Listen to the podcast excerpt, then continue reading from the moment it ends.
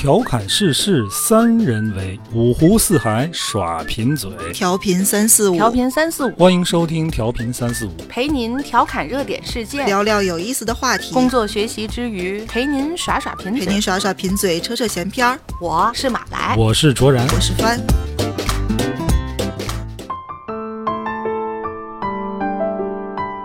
大家好，欢迎收听调频三四五，我是卓然，坐在我对面的是马来和帆。大家好，你这么沉重干什么？今天这个这个气氛啊，必须营造出来。你你要干嘛？哎，我们今天要说一点这个呃刺激刑法上面的哎 事儿。为什么要说这个事儿啊？前两天这个南京那个呃新街口，的事儿，那个令人发指，对吧？对，而且最近就是不间断的，一直大在好多这种重大的事车呀，对那个，对，我们今天就聊聊这个刑事案件啊。今天来到我们节目呢，有马来和帆，没有没有别人啊，没没有请任何刑侦方面的专家，哎，但是就我们仨里边有一个刑侦方向的专家，确切的说，他是一个研究犯罪的，特别好犯罪，就好这，好好好好研究犯罪啊，对对基本上每天都得看十来个。嗯，对，所以今天为什么聊这个方向？新街口这案子啊，爆出来之后，有很多网上的声音啊，嗯，表示要对这个犯罪分子进行共情和同情。包括大连那个也有这个现象，就是首先一有这种男性犯罪，又是这种情节比较恶劣的，嗯就有好多人的第一反应是啊，他是不是被绿了？嗯，然后什么女方出轨了？嗯，对，好像因为这样才把一个正常的人逼成这样。这个是每一次这种都会有的声音，第一反应的。这还是个相对普遍的现象。之前就有那种灭门的案件，就会说，哎，这是不是把老实人逼急了？嗯那就是哎，我小的时候啊，嗯。我在内蒙，当时上小学，就有段时间啊，整个社会气氛特别紧张。当时出了一个极其恶劣的刑事案件，灭门案，就在我们那个城市，是吗？嗯持刀持枪灭门。这个人我现在记得很清楚，叫朴在根，他是个鲜族人，嗯。呃，是一个退伍军人。嗯。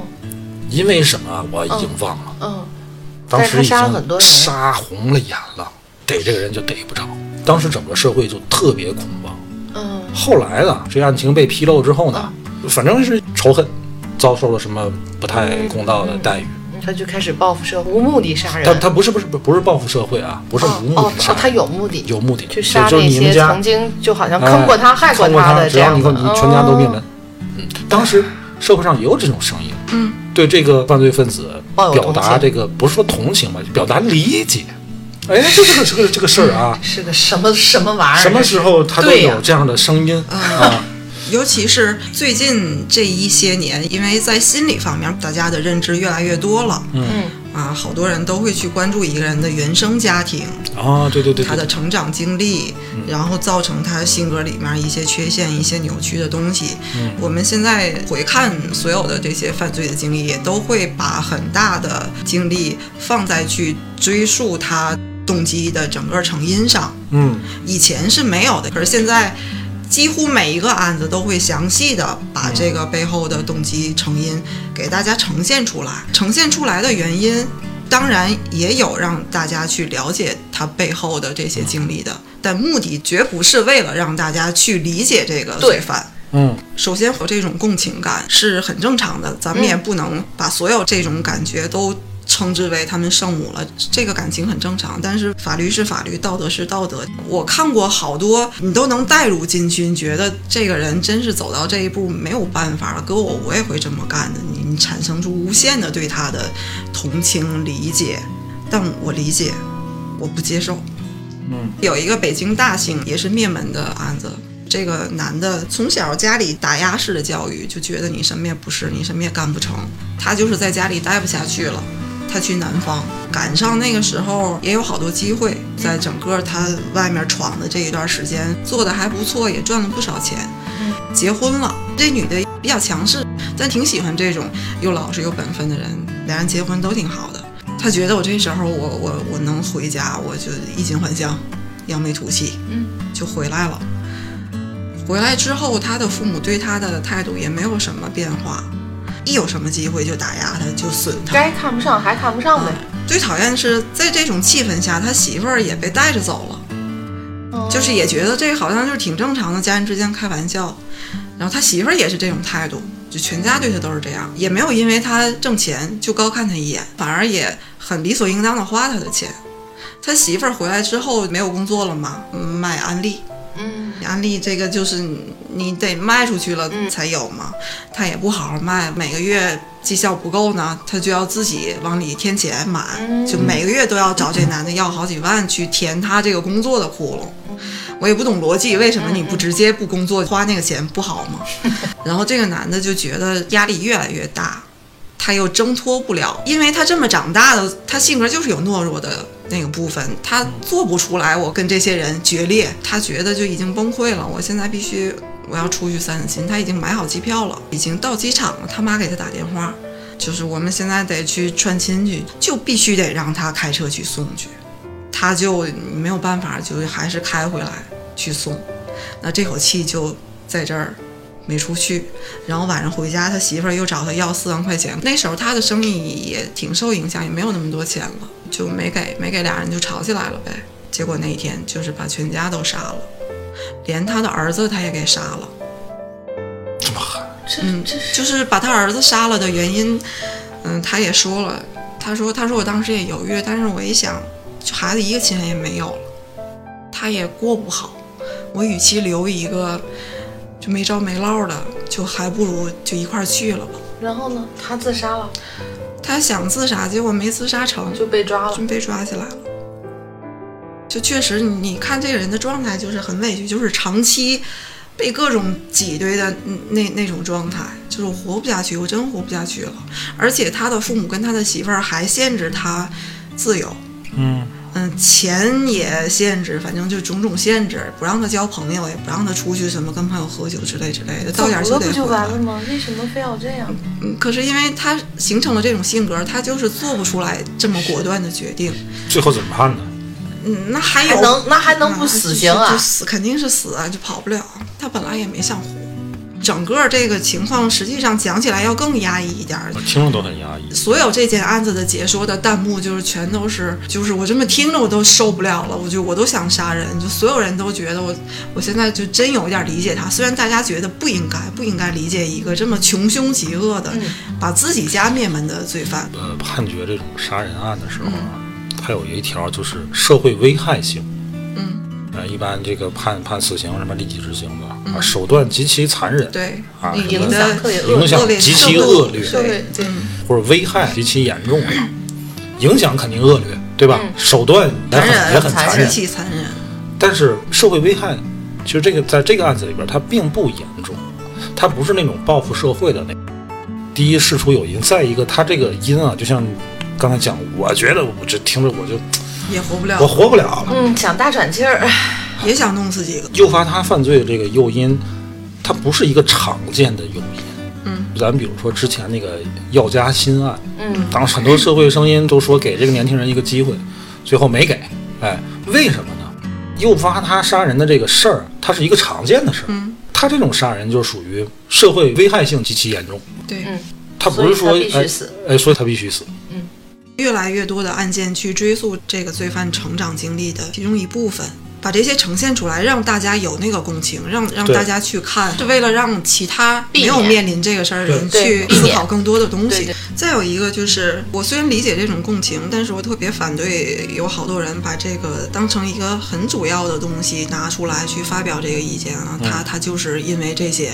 所以我可以理解他这件事儿受这么大委屈。实际上，一个犯罪行为的产生背后的原因非常非常的复杂。它首先涉及到两个大块儿，一个是犯罪心理动机的结构，嗯一个是犯罪行为。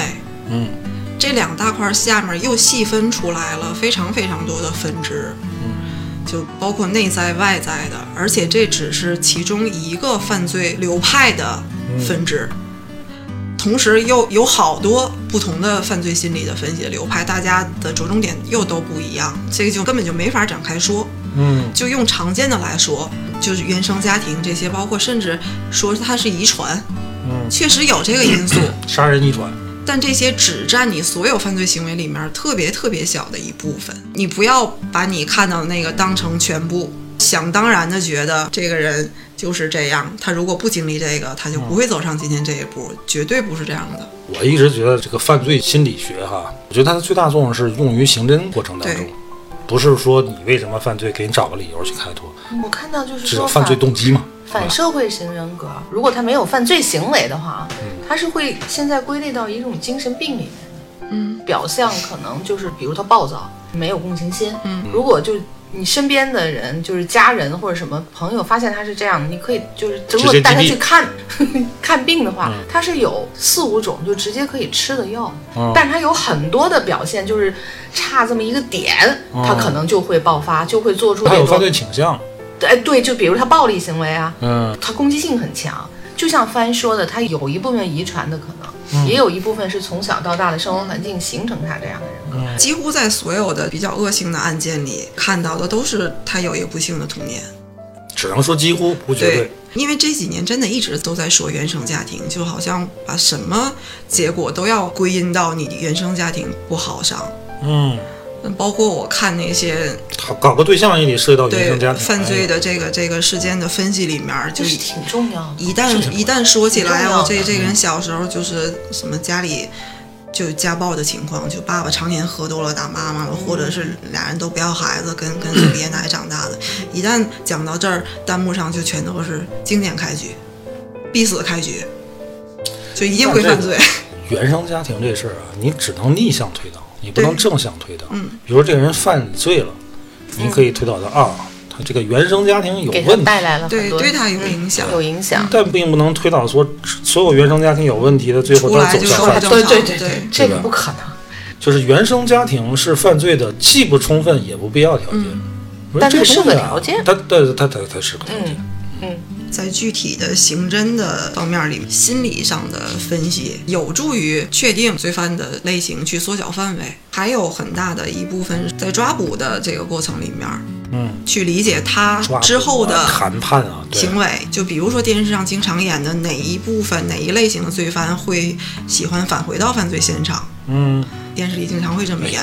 你你一说这个，我就想起南大碎尸案了。嗯，我都起鸡皮疙个案子瘩这是了。这是罪案爱好者心里的一个永远过不去的过不，去的，就是甚至有人说，啊，嗯，就是我死了，如果真能见到上帝，我第一个问他的问题就是南大那个到底是 到底是谁罪干的是谁？你说这个案子这么长时间，这个凶手在这么长时间里边，肯定也在持续关注这个案子。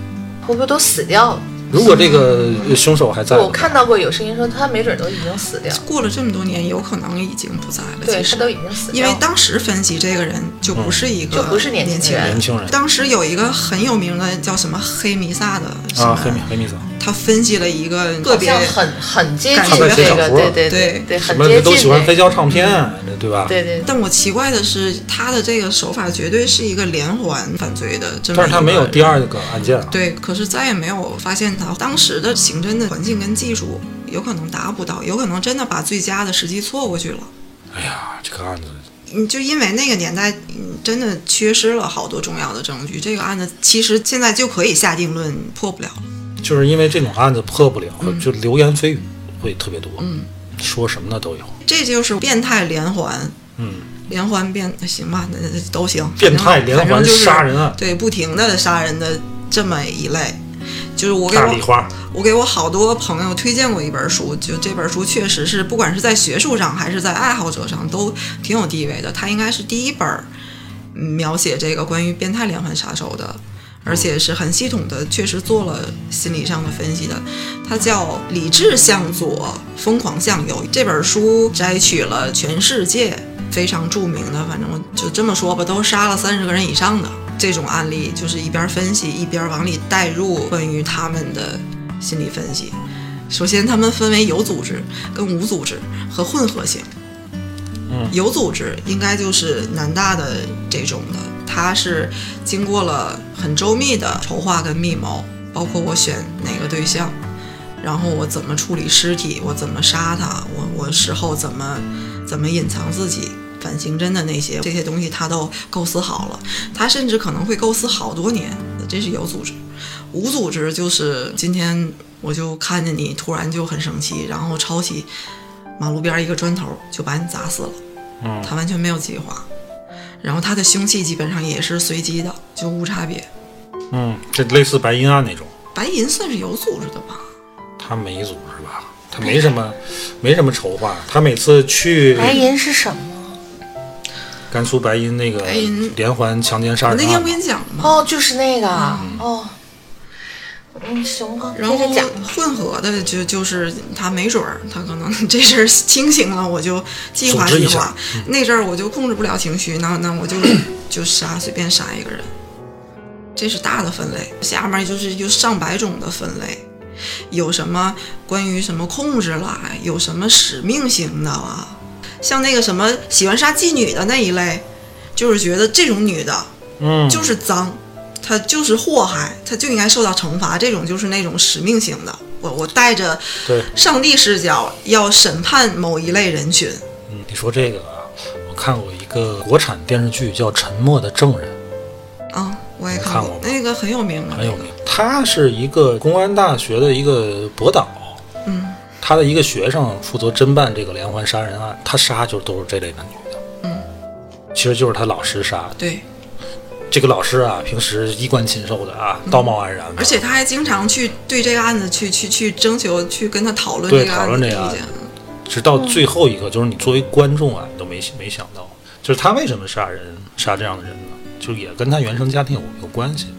他的母亲好像在他小的时候已经出轨干嘛，然后被人扒光了衣服吊在树上打，对对，女性有仇恨对，让他的童年受到极大的侮辱，我好像没看过，挺好的。不想看。这个电视剧是那个犯罪心理的国内的一个挺里程碑的一个剧，很优秀，那好吧，除了画质一看就很老派，内容其实是相当不错。包括他们俩每一次嗯。在一块儿讨论，你你是整个看完了再回看，才会觉得那个人当时的那种镇定的，其实还挺让人不寒而栗的，包括他学生最后怀疑到他的时候，俩人那种对峙，有就是那种心理心理对峙的那种感觉。挺厉害。看看我后来我也折腾出来这个就是照片儿、啊，一层土这个片儿上啊，这这种程度的罪犯真的是相当可怕那的。绝对是高智商犯罪。嗯，可能放到现在，因为咱们不管是什么天眼啦，还是刑侦技术都已经发达到几乎没有什么破不了的案了。但再往前，就是稍微在哪一个环节差一点，这些人都是很难抓的。他天生的，不管是因为他天生冷漠，还是天生缺乏共情感，他就是非常冷静。嗯，就包括刚才说那个白银案，参与抓捕的一个刑警，后来接受采访的时候说，他冷静的，就是让我觉得无法理解。嗯他把他犯过的就能对得上的，应该是十起还是十一起，嗯，时间、地点、杀跨的什么？跨度了二十年吧得。就每一起当时是怎么回事儿，什么时间，我我我当时怎么怎么杀的，然后放哪儿了，后来我拿什么东西，我后来又怎么处理这些东西，说的清清楚楚，情绪一点儿也没有起伏的，很平静的，嗯，就像跟你唠家常一样，把这些都说出来。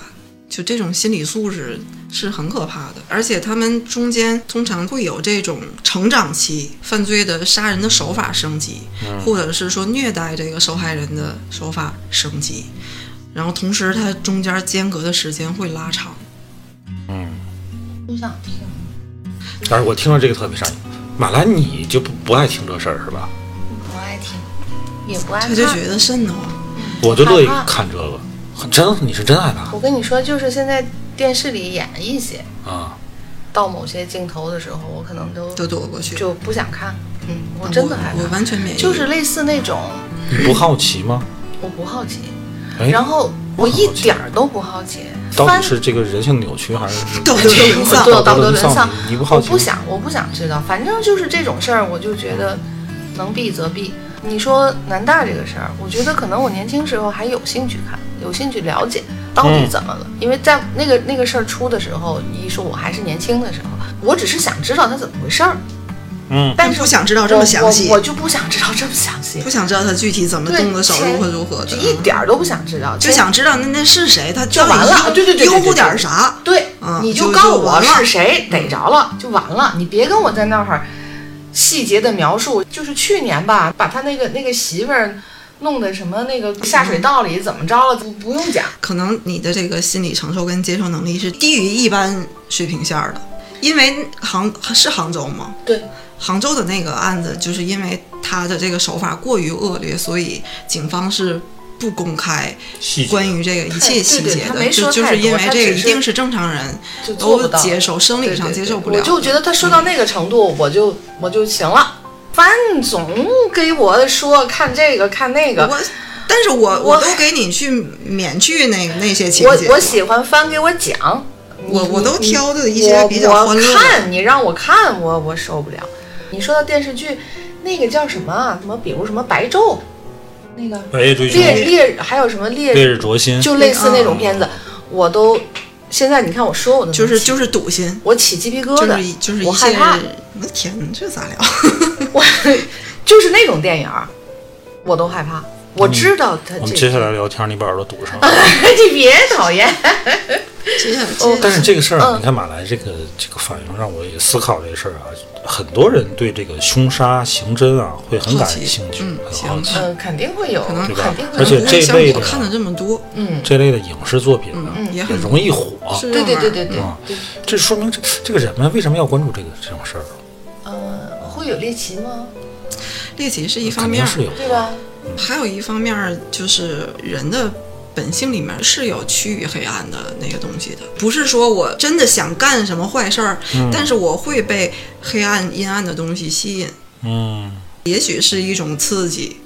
不管是情绪还是还是你看到什么图片上的一个感官上的刺激，嗯，我觉得人的本性里面是有有这种因素在的。对，就比如说像南大碎尸案，哎呀，一提碎尸案这事儿，它本身除了令人发指之外啊，我相信很多持续关注这个事儿这么多年的人，还是觉得这事儿现在提起来仍然有探很究的刺激。这个这个，我忘了具体是谁说过这么一个话，大概意思应该是人类是唯一一个会对杀戮产生快感而去杀戮的生物。哦，嗯，动物不会，动物就是饿了，我得吃它，吃了它我不会觉得单纯的把这个东西弄死我就舒坦了。只有人类会有对这个劣杀戮这个根性。东西天性里面就会，就，会产生。我好像看过一个什么文章，他举了一个很有特点，就是你把女性还是告诉他你是有权利管理，或者是去打、去骂，甚至说是去杀这样的。你知道我说的那个吧？斯坦福监狱实验吧？就女性在大家认知里，她都是比较胆小、懦弱，或者下不去狠手这种。她还特地去挑类似这样看起来就是很普通的，很弱的。对，结果最后就是杀人。她不是天生没有同理心啊，他是为了生存吗？不是，不是。我就告诉你，你现在干的就这你一旦有这个权利了，啊，就是那个监狱的那个实验，就是就引起了巨大的争议，所以中途就停了。他就是征集两批人这去是那是做这个实验，纳粹时期吗？不是。不是。不是啊，不是啊，就是他是说做通过实验。纳粹电影就讲到了这么一个事儿，哦。我就看了那那个实验，就是这批人就是当狱警，嗯。嗯，那批人就是罪犯，做囚犯。你过来两周的时间还是一个月时间吧去做这个实验。嗯。啊，一开始大家很和谐，就是大家就是都是相安普通无事人嘛大家就在这儿啊做一个礼拜、待着呗啊。俩礼拜，然后拿钱走了。嗯。可是慢慢逐渐的，嗯，一方有一些违反规则的行为，嗯。然后狱警那一方就要去压制嘛。嗯。在压制的过程里面，他会逐渐的感觉到我权力的，嗯。我这个权利能让我对他们嗯做更恶劣的事，然后就会升级，一直升级下去。最后，实际上这个案例出现了非常非常恶心的情况，我不记得了，反正真的挺恶心的。要做这个实验的之前，他是列举了特别多集中营的行为，觉得人是人你就做不到的，怎么会有人这样？嗯，还是受过教育的。你说这个，我想起来咱咱之前看有一个就是那种也是个杀人实验，让一个人就几个小时之内变成杀人犯那个，啊，那是个真人秀那是个真，实事件，呃，这是个真秀秀，嗯，但是当事人是不知情的，对，为了这个屈从性嘛，哎我不还跟你讲了吗？就一帮人坐在那儿面试，然后就会响铃对对对对对，对其中有一个人一听铃就站起来，其他人虽然不知道什么意思，也就也会跟着站起来。就是选择跟着一起站起来的人，就是屈从性比较强的，嗯这种人就是比较容易受环境的影响，去怂恿你干什么，你可能就莫名其妙跟着干了。嗯你就是那种，你当时就就说你会站起来，我就是那种爱谁谁我不站，神经病啊！嗯就利用这个人的趋同性，一步一步的，就是试探你的底线，对然后打破你的底线，最后让你变成一个杀人犯，嗯，就就几个小时的功夫，你你根本就不相信我怎么就做了这样的事儿。对，可是真的把你置于那个情景之下，一步一步交给你任务，嗯，你心里就是想把这事儿做了，然后就真的变成杀人犯，挺挺恐怖的。对，太不我给你可说破。讲一个这个变态的，还讲，但是这个不恐怖啊，这个这这个有意思。喜剧变态还是我在这个知乎上看到一个啊，他是讲这个犯罪心理学对于刑侦过程当中的这种应用啊，嗯有一个特别离奇的案件，这个案件发生在本世纪初，嗯浙江舟山的一个小村儿。嗯，这个小村儿啊挺偏的，这村里边呢有这么一个你好好讲，你 别弄这事儿。不 不要村里边呢。嗯，有一个养牛基地，养牛基地为什么要这样说？这个养牛牛基地有什么好可怕？哎，你听着啊，太 讨厌了，这孩子。这个养牛基地啊有一个看护人，嗯这老头儿五十多岁，姓孙，老孙。嗯有这么一天啊，突然就有人发现老孙啊死了，死在这个基地的大门口。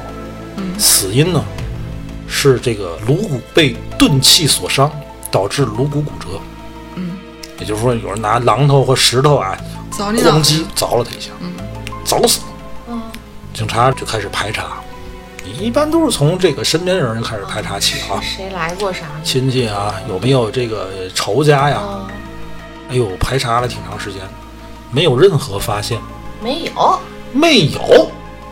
这时候呢，已经过了一个月了，啊，一无警方是一无所获。你好好说，一无所获，有必要这样吗？这时候就有一个这个调查员，他提出一个大胆的假设啊，嗯他说，呃会不会是变态心理下支配的这种杀人案？哎，他们就把这个方向啊 调整了一下。他说，这个这个调查员，他他学过犯罪心理学，他说会不会有这种可能？你好，讨厌死。就是某个人啊，啊他具有这种叫什么性欲倒错障碍。有有好多的性谋杀知道这种都有这个性欲倒错。性欲倒错障碍。这种障碍呢，导致他呢有一种嗜好，嗯就是和牛啊嗯，发生关系。我给你简单解释，这个性错障碍就是这个人无法通过正常的性生活获取快感跟满足，他也许通过跟动物，也许通过杀人，嗯。也许通过窥视，嗯，就是对，就只有这些能刺激他的快感，正常的性行为满足不了他。然后。有一个人，他就这个这个调查员就大胆的提出这种假设。呀，这个一点都不害怕，就是有一个人去找牛，被老孙发现了。哎，有没有这种可能？因为我们都查了一夜了啊，嗯，没他他们都但没是就是即使是去找牛，他也应该留下脚印吧？你听着啊，他说这个有没有这种可能？如果是的话，嗯他被老孙发现了，他他他他羞耻呀、对呀、他不想把他这个嗜好让更多人知道啊，就把老孙杀死了。就把老孙灭口了。如果是这种可能，嗯就这种人啊，嗯，他这个这个嗜好啊，还得来。他还得来。哦，警察察就蹲那儿蹲守蹲守了，结果真有，警察这可开了眼了，真的有一个人来了，有个叫邹某的，是他们村里的。后边就不描述了，嗯嗯啊，后边就不描述了。但是你要是你要是按正常的这个思路去思破案，路去排查，可能很难想到，跟老孙一毛钱关系都没有，哦对呀，对吧？他就是一个来找牛的，你说这事儿你哎，为什么？这个他为什么离现场没有什么了地呢？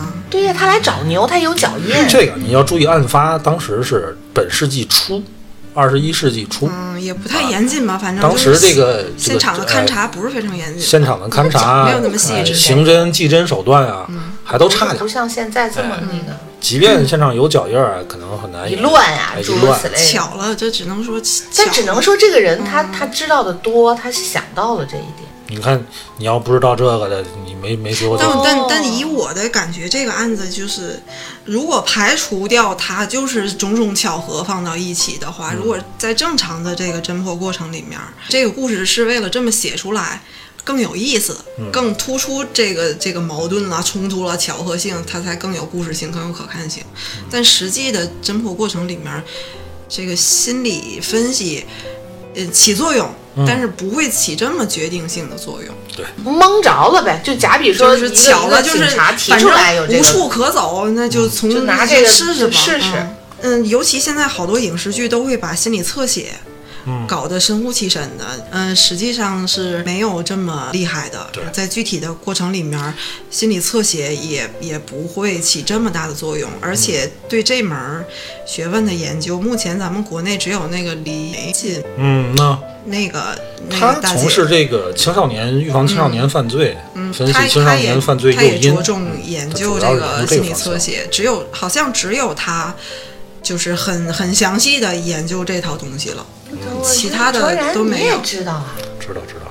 看来你平常也老看这个我乐意看这个，这个这是个教授吧？对，这个教授经常上电视，这个太有名了。啊，他谈过好多问题，包括什么教育的亲子他关系他。去过锵锵吧？嗯呃，还有对锵锵圆桌，嗯，去过，就挺精神一个老太太。挺精神一个老太嗯太。你看咱好多影视作品里边，把这个什么呃心理侧写呀，嗯，甚至包括法医呀，对这些在刑侦过程中的作用乐意放大。嗯啊，有用吗？肯定是有，当然有。但是案件侦破它是一个综合学科这么一个合作，法医、刑侦、技侦，咱们什么天眼、嗯犯罪心理，这些都要综合考虑。对于这种重大疑难的这种案件，嗯而且就是犯罪心理还有在什么时候确实是一个心理学有用武之地呢？比如说像这种绑架案、嗯嗯。劫持人质、嗯对，现场谈判、嗯，包括在庭审时候，就庭是审对对，突审的阶段，嗯。对吧？就甚至在犯罪人的判完了之后，怎么这个防线如何让他交代更多，或者如何让他更有悔改之意，这嗯。些方面都是有作用的。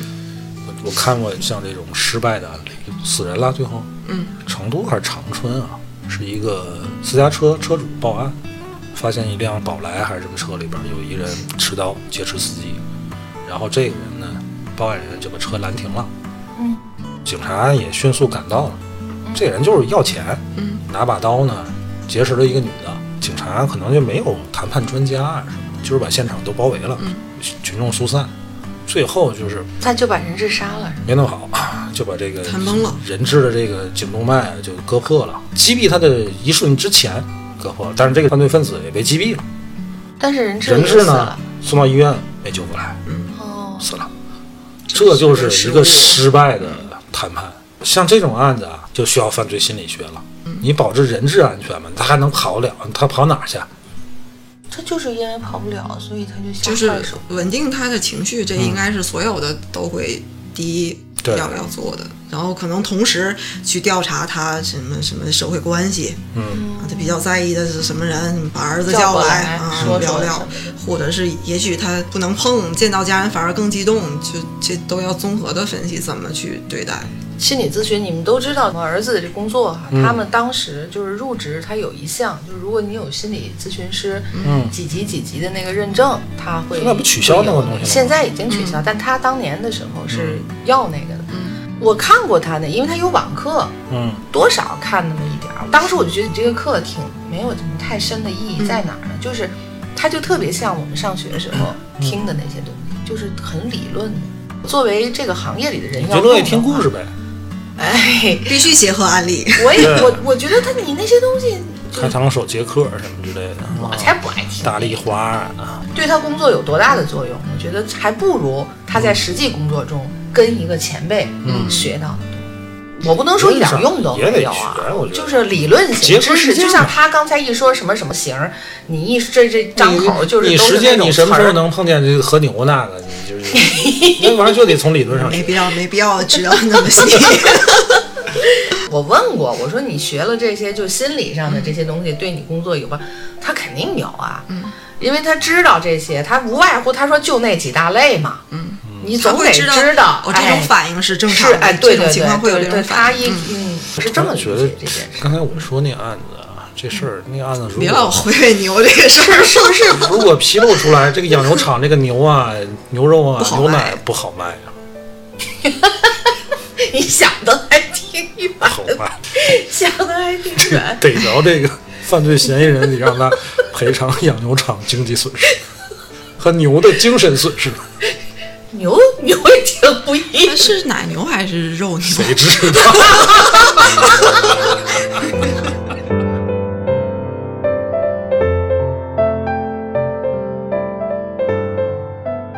翻快讲一个就变态的，快哎讲呀一，个这个恐怖点儿的。我我好多这，我真的我都不觉得恐怖。就让马来恐怖的那种。不是，咱们今天是谈的犯罪心理啊！你老吓完全我干嘛？心里不觉得恐怖了。就是你知道，我也喜欢法医的那东西，当然我学不着那种特别专业的，可是我特别喜欢看这这哎类的书。最近有一个电视剧叫什么什么御赐小仵作，我知道，但是我没看。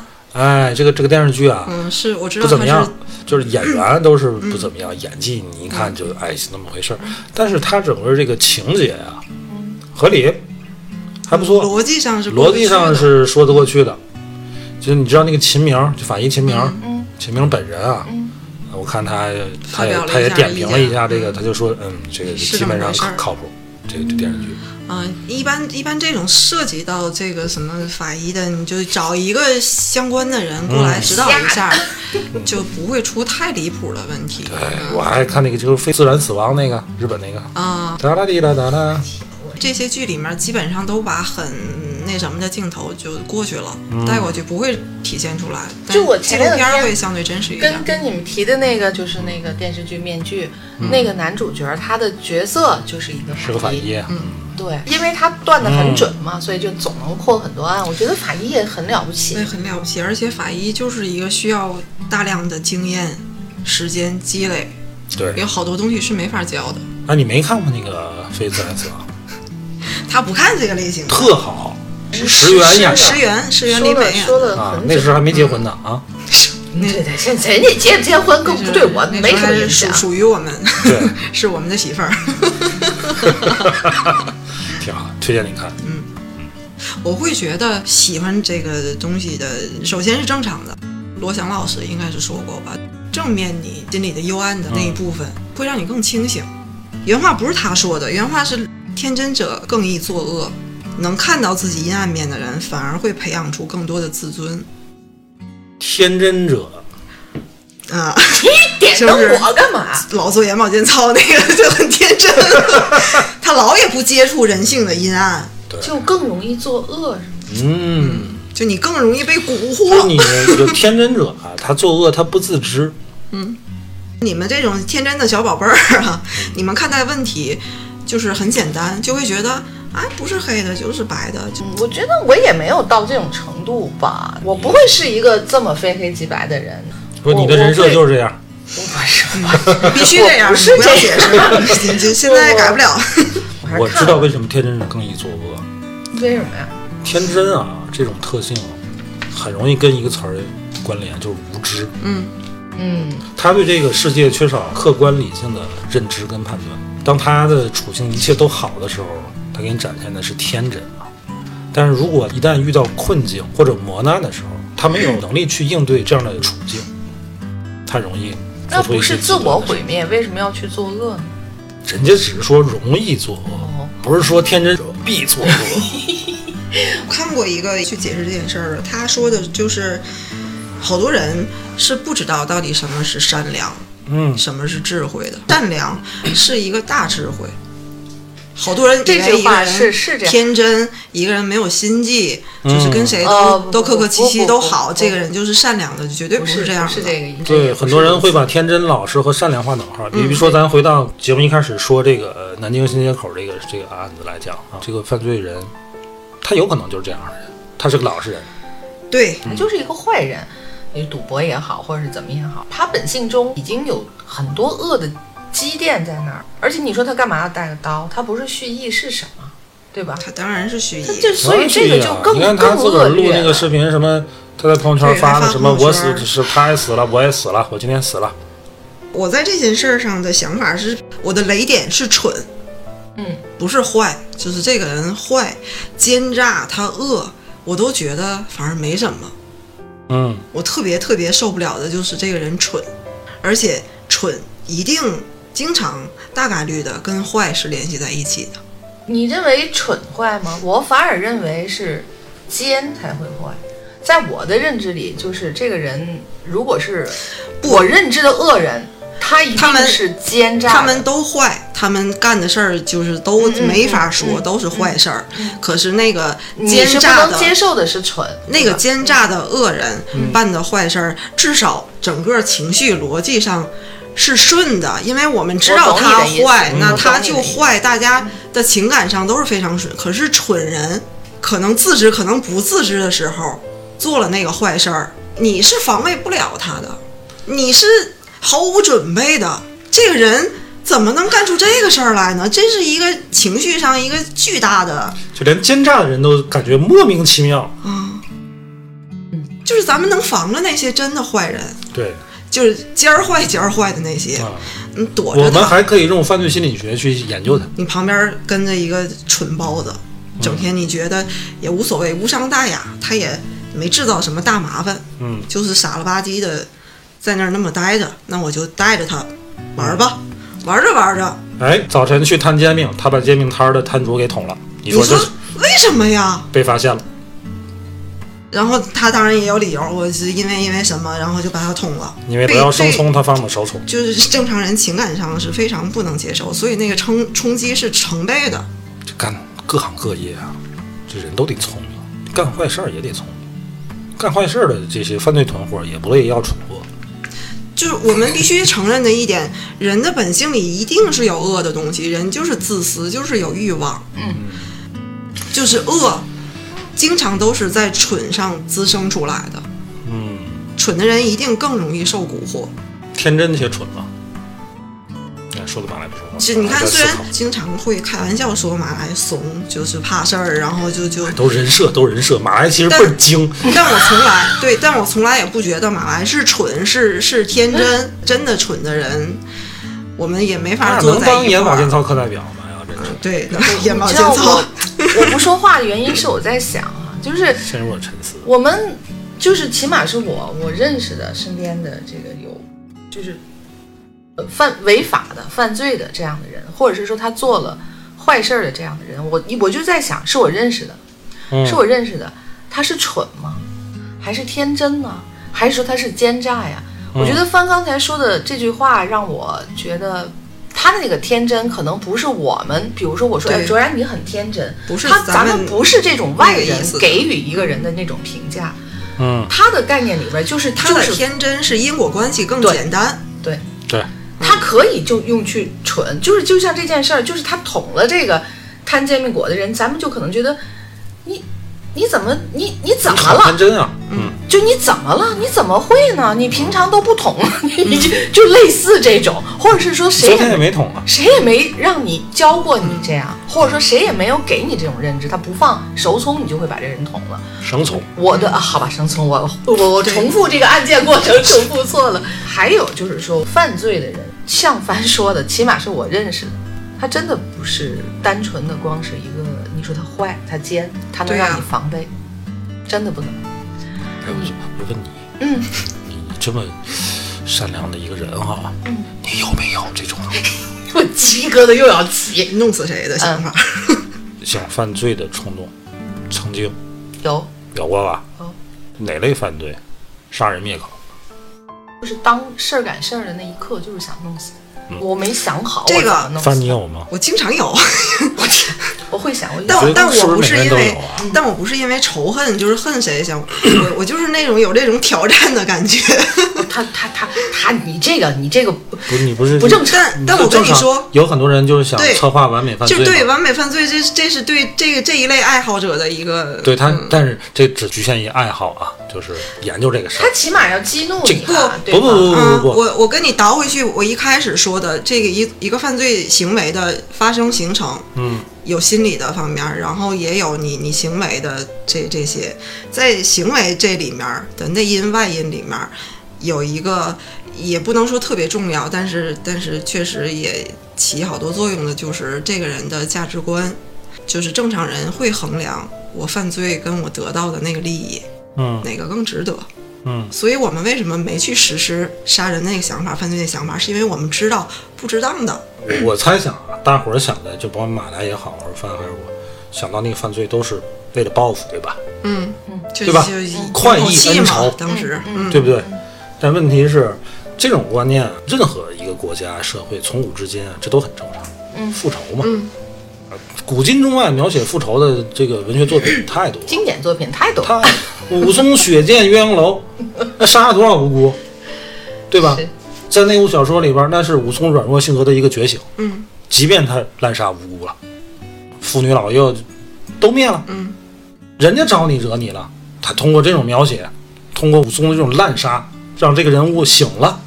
但问题是，你看这个作品的时候，你甚至不觉得这有问题。嗯人为什么说少不读水浒，老不读三国呢？我年轻时候看这个时候，嗯确实我觉得我去快意恩仇。判断不出来那个价值观是有问题的。但是你现在再大点儿回去之后，这这是犯罪啊，这是滥杀呀。这是滥杀呀！这不是一个好汉应该干的事儿。啊，这哪是什么好汉啊？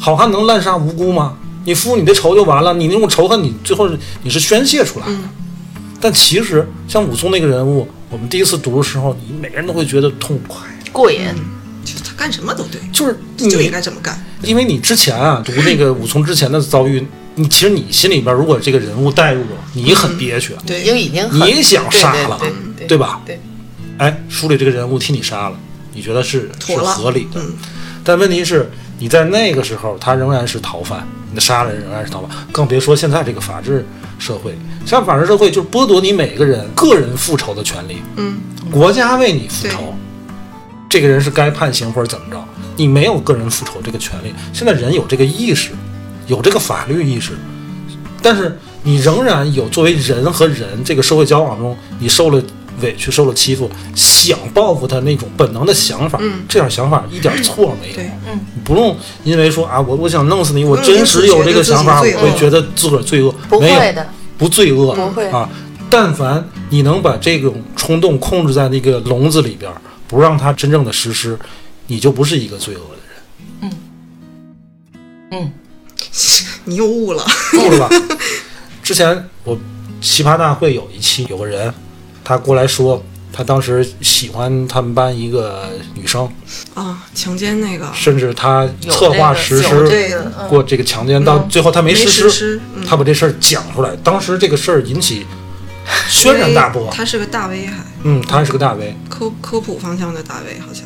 嗯，这个事儿啊，这反正到现在也是有争议的。嗯，有的人就是说他这属于犯罪中止，对，不属于未遂，就说他其实已经在实，因为他准备东西了，胶带啊什么的。他不是未遂，确实是终止。我我也觉得是终止，是主观意识上对，自己终止，自己终止。了，但是他已经实施了，包括他准备这个作案工具，他已经实施。他不是说跟咱那个不一样啊，咱说只是在脑子里呃，脑子想了一下，里想想，我弄死了一个念头，啊你要买了刀，买了绳子，放在后备箱，开车去他们家，按了电梯，然后你没上去，这不一样。嗯，如果你那么做，你也属于犯罪中止。但我这我就想想，我痛快痛快脑子而已。所以他说那个事儿其实还是有争议的，但是我觉得他有勇气在这么大一个平台上说出来啊，甭管是。对于任何人，就是甭管这件事儿的本质是是对是不对，是犯没犯罪，但是在一个公开平台上袒露自己曾经的这个事儿，我觉得是很有意义的。呃，对，我觉得它至少有一个积极的作用，就是让看过那个节目的人，每个人都能去思考自个儿心里面曾经有的那个恶念，每个人都有的。当你望向深渊的时候，深渊也在凝望你嘛。小白船那个，蓝蓝的天空，银河就是所以所以为什么说善良是是是一个大智慧的事儿，是一个绝对需要智慧的事儿，就是因为大家不要觉得我绝对是个善良的人，我那些事儿永远都不会干，没把你置于那个情景，时机恰好没有人看见，你也留不下什么，然后你还能得到一定的好处、一定的利益。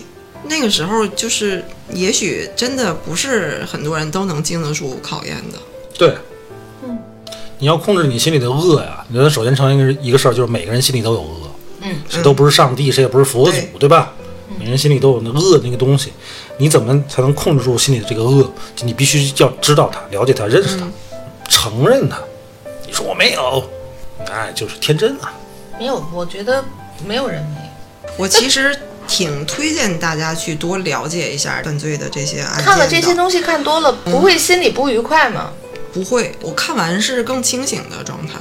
嗯你你已经属于爱好者了。我觉得卓然看可能属于大部分的人，那我可能也代表一部分人，就是对这种事儿不感兴趣。我小时候看这种片子我也害怕。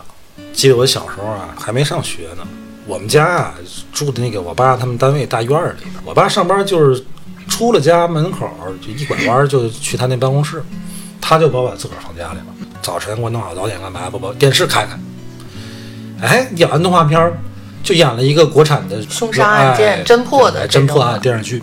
你知道那种国产电视剧啊，它音效倍儿种音效啊吓人，画面儿特别的，哎，就因为那阵儿也黑白电视，黑不隆咚的一个脚背影啊，脚步啊，叮叮，然后就就那那那种感觉，然后就害怕了。吓坏了，吓死开门我也开不开，我妈从外面挂上，我就拍门，我救命啊！真可怜，然后电视剧里的那个声音，就一直会让你觉得特别恐怖。我说杀人了，救命啊！有没有外人来？有，真有邻居旁？边有个邻居，我就记得特别清楚，姓包叫包爷爷。因为我爸把门这个挂上了，他没锁嘛，包爷爷就把打锁给打开了进来，把电视帮你我关了。这出啥大事儿？杀人了！我爷爷露露出了开心的笑容，傻孩子。爷爷露出开心笑容傻孩子。哎呦，哎呀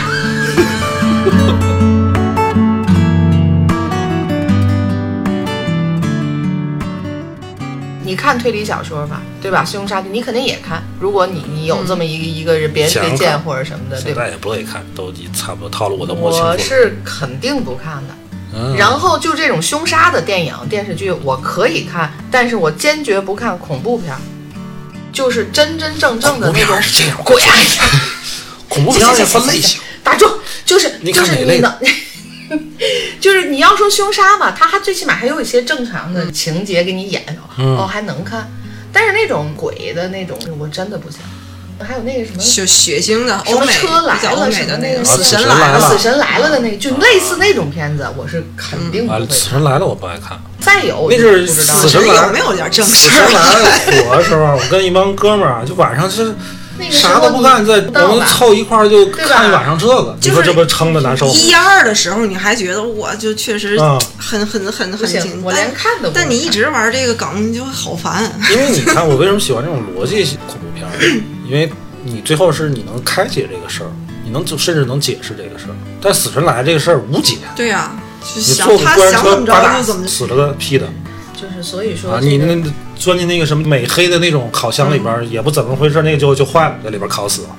就我宁可就像番会给我推荐，就是就是前些时候吧，有个日本的那个，一个楼里住的都是邻居，一会儿死一个，一会儿死一个，轮到你了，轮到你了那还挺安，It's you ten 烦 死人了。就是这种东西，我真的不看，啊，那个挺好看，这种又跟人性又有一点关系。就是我会不舒服，就看完特别不舒服。但是你要说像你你们俩刚才讲的那种牛啊什么的，这种可以。这个事儿很简单，就包括一开始说的会共情的那些人，没有必要共情，没有必要放大那个共情，因为这个事儿就是那话怎么说？论迹不论心，论心无完人。嗯，就你去追究动机这些，每个人都有这个动机，你你你不能因为这个动机去合理化他的犯罪行为。然后还有一个呢，就是对行善者多责，对为恶者宽容，乃世间看客常有之物。啊，看客真的容易犯这种，对对施恶者怎么着同情，对吧？对对行善者多责，多责，就是就是多走多走。类类似类似于咱们说的那是，比如什么受害者有罪论的之类的这些东西，总在去那个没错的人身上找好多理由，去构成这个犯罪。他还不是没错，他对行善者多责，就是比如说我对人施以援手，哎，这事儿还是我的毛病了。你说管这他妈的啊！管这么多闲事儿，有你事儿吗？然后去同情，然后说说人家因为媳妇儿被绿了这件事儿就值得同情了，这就是看客常有之物。我想说的还是新街口这件事儿里边那个胖胖的哥哥。嗯，嗯那个是个见义勇为的哥，可是咱们都知道，对吧？有多少人在说他啊，什么他的起来是为什么，或者是说怎么样，或者我觉得对，特别就就是这可耻这种常常有之物。不能温柔一点吗？所有人通过视频都看见他上去就踹那一脚，他毕竟踹的是凶手，对吧？嗯，在这种混乱的情况下，就是什么人上去，他有这种不管出举动于什就已经么原因，是见义勇为的这个英雄之举了，对吧？我们不能说绝对鼓励这种行为，因为它确实危险，我们没法鼓励正常普通人。嗯，那个哥哥还是应该是练过，而且他他真挺猛的。体格挺不错的，他尚且受了这么大伤害。普通人我们不提这么高的要求，但是我讲一个我有切身感受的事儿，就是当时招远麦当劳的那个案件的时候，好多人也在议论，为什么旁边的人不做反应？就哪怕你在第一时间报警，好像都没有。嗯、我在看那个视频的时候，我特别生气，因为在那个之前。嗯，没有隔很长时间，我碰到过入室抢劫，然后我当时听到门响的第一反应，我是喊了一嗓子，而且是大半夜的，就是应该是有人能听见，嗯，呃，但没有人有反应，就周围的邻居什么的，呃，一直到整个事儿处理完了，我去跟邻居打招呼，我觉得我有必要跟人家说这个事儿，嗯。它有一定的危险的因素嘛，嗯。